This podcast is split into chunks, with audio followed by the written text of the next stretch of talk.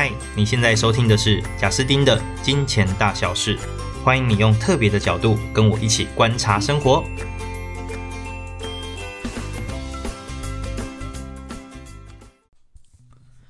Hello，欢迎来到金钱大小事。今天我们继续要来讲创造被动收入的四十三种方法，从第二十四种开始。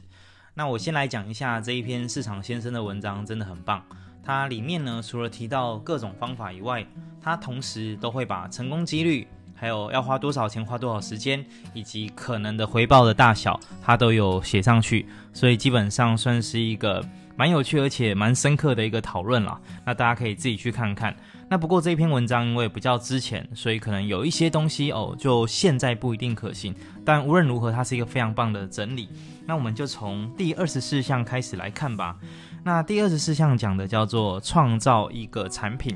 那创造一个产品呢，当然理想上就是我创造这个产品之后，那后面诶就是有工厂这边直接帮我出货，出货客人去买。那其实中间我也不用花什么时间，所以就持续的产品帮我创造收入。那其实我就赚被动收入。不过呢，要得到这一个结果，必须要有几个前提。第一个是你的东西必须要可耐久。也就是说，它可以被存放，它就不能是像蛋糕啊或食品这种只能放几个月后或者放几个礼拜的，这肯定不行。它必须要是可以放相对久的。再来是呢，你的东西不太能够随着时代做改变，就是随着时代，如果两三年它就会改变很大的话，那等于你又要花极大量的时间去做研发，那这个就不太算是被动收入。但同时呢，它虽然不太会改变，可是它却一直都很有竞争力。意思就是市场会很需要它嘛，大家很喜欢它，所以才卖得动。那最重要就是你卖出去之后，它不太需要一大堆的服务，也不会有很多的退货的状况哦，这个也很重要。所以简单来讲，你要创造一个长期有竞争力，而且不太用更换版本，而且又可存放的东西，那你就可以把它丢在工厂那边，只要物流这边处理好。那你就持续的获利啊，这件事情当然就没有那么容易。你要去思考得到这样的一个商品，没有人做，然后在市场上，反正你大家可能看到你这样赚钱之后，他你那护城河很大，他也进不去，这个就要很看运气了，看眼光跟运运气。在第二十五个叫做买一个现成的线上生意。那其实所谓买现成的线上生意，指的就跟买一个系统良好的实体生意是一样的啦。就这个生意已经会赚钱了，而且它不用什么花时间就能赚钱，所以你等同是购买资产这样去把它买下来哦。不过它前提就是你要先有钱，然后而且你要找到这样的生意。而且你找到这样的一个生意之后，老板还愿意卖你哦，这是很大的重点。所以，像如果这是一个线上生意，就它代表它模式很好嘛，模式好到都不太用花太多时间管，又持续赚钱，那你愿意你就花钱把这个资产买下来。不过你就要看这样划不划算。那如果是实体生意的话，其实就是这是一个系统良好的生意，它的管理层呃非常的完善，系统结构很好，那负责人很用心，而且都不太会离职，这样你当然也可以花钱去把它买下来。那不过呢，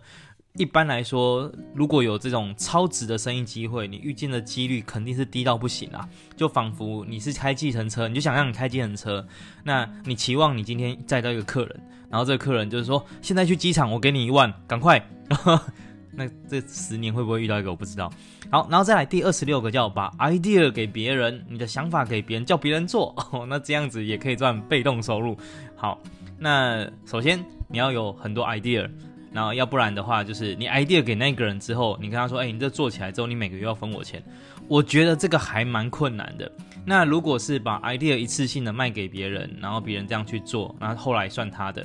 这还容易一点，可是老实说，不管哪一个都还蛮困难的，因为你的 idea 必须要好到没有人想过，不然的话，别人干嘛跟你买？然后再来是呢，你会有一个小小的悖论哦。如果今天你真的遇到一个执行能力很强的团队，那这个执行能力很强的团队听你讲 idea 的一些初始概念之后，他一定就自己去做了，他觉得哦，这个很行哦。就算你没有跟他全部讲完，他有了那一点苗头之后，他很快就会把后续的都想一想，他就把这件事情搞起来了。所以，当你在寻求买家买你 idea 的时候，执行力强的团队就把它做掉了。那可是前提还是，通常我觉得比较没有那种 idea 是好到真的没人想过哦，只有你想得到，然后就是这么有价值。我觉得这还蛮不容易的啦。那还有一个点是，就算 idea 真的很好。那你真的想要做到我刚刚说的，你要能够把它变现卖出去，甚至别人做了之后每个月还要分钱给你，我认为只有 idea 一定不够，一定是你除了有这个 idea 以外，你背后还有人脉资源，你还有你的通路资源，然后厂商资源，这一些资源会让别人少努力好几年。那那些人脉资源超听你的话，所以你就跟他说：“来，我一个 idea，那前后端的服务的人脉线我都帮你牵好了，这我一通电话就可以搞定了。你要不要做？你要做的话分钱给我，我觉得这样才有机会啦。所以这个二十六大概是这样。那当然你要具备这么大量的能力，这件事情就嗯蛮不容易的。第二十七个哦，打造一个加盟系统。那其实打造加盟系统，呃，常常在说。例如，呃，以前都说统一集团的高清院哦，然后他有这个统一集团底下有几千间 Seven，所以他就赚所谓的被动收入，因为每一间赚一块钱，他就赚了五千块。讲是这样讲，但实际上只要你做实体生意，杂物都超多。那虽然总部看似就是可以赚五千间间店的钱，但其实某种程度他也要管五千间店，所以其实事情超多。那因此呢，实体加盟连锁，老实说。与其说赚被动收入哦，我看对一般人来说比较可能是这样啦，就是你搞一个实体加盟连锁的品牌，然后别人来加盟你，你把加盟金收一收之后，你赚了一发钱，然后你拿那个钱去把它买股票或买房地产，那你就赚被动收入，就用去买资产换收入这样子。其实这个呃，虽然这个做法说真的超级不好的哦，这样其实非常的邪恶，因为你就没有好好做生意嘛。但其实你真的要赚那种赚到时间自由的钱，以加盟系统一般加盟系统来讲，我看起来好像是这样。哎，当然也真的有好几个品牌有这样做啊，这这真的很不好哦，所以我们其实是不鼓励的。那当然，你也可以成为某一个知名加盟体系中的大亨，你不用管这间公司，你也不用创这间公司，你看到一个很不错的加盟品牌之后，你去加盟它，但是加盟一间是不可能可以有时间自由的哦，哦不可能，你可能要。区域加盟好几间，时间时间以外，你都请到很优秀的店长，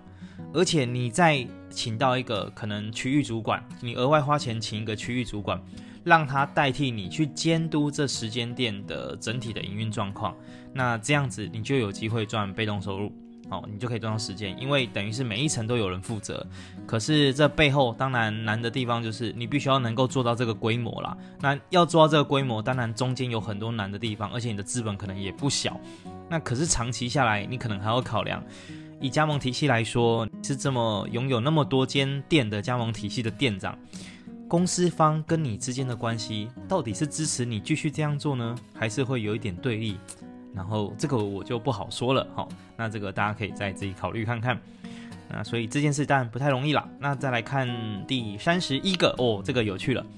做一个不参与的合伙人，然后投资生意，意思就是你跟别人合伙都别人去做啦，然后你只是出钱而已，然后你却可以赚钱。呃，这个好一样，第一个就是你要不参与，别人都做，要么你钱出得多。好，但我认为这也蛮危险的。你不参与，都别人在做，你钱出的多，你怎么知道人家实际上在做什么？然后，而且就是另外一个人真的要很愿意，要很有能力以外，他还要很愿意。你都不用做事没关系，我来做，但你照样筹钱。所以一般来讲，比较合理有这样的一个结果的，除非是另外一个合伙人，他是你这辈子最重要的人，可能是你的父母，可能是你的兄弟，哎，这个兄弟就是。完全不跟你计较啊，要不然就是你具备了一些别人看不到的隐形资产，就如同我刚刚说的人脉、上下游整合的一些能力，或者是你有极强的生意经验，所以你光是当一个顾问，讲几句话就可以帮你的合伙人少试错哦，少走走歪路，可能少走半年两年的，所以你才有可能可以扮这样的一个角色，所以我觉得这很需要历练啊。第三十三个。设计呃马克杯啊、衣服啊，还有一些酒杯 T 恤到网络上卖。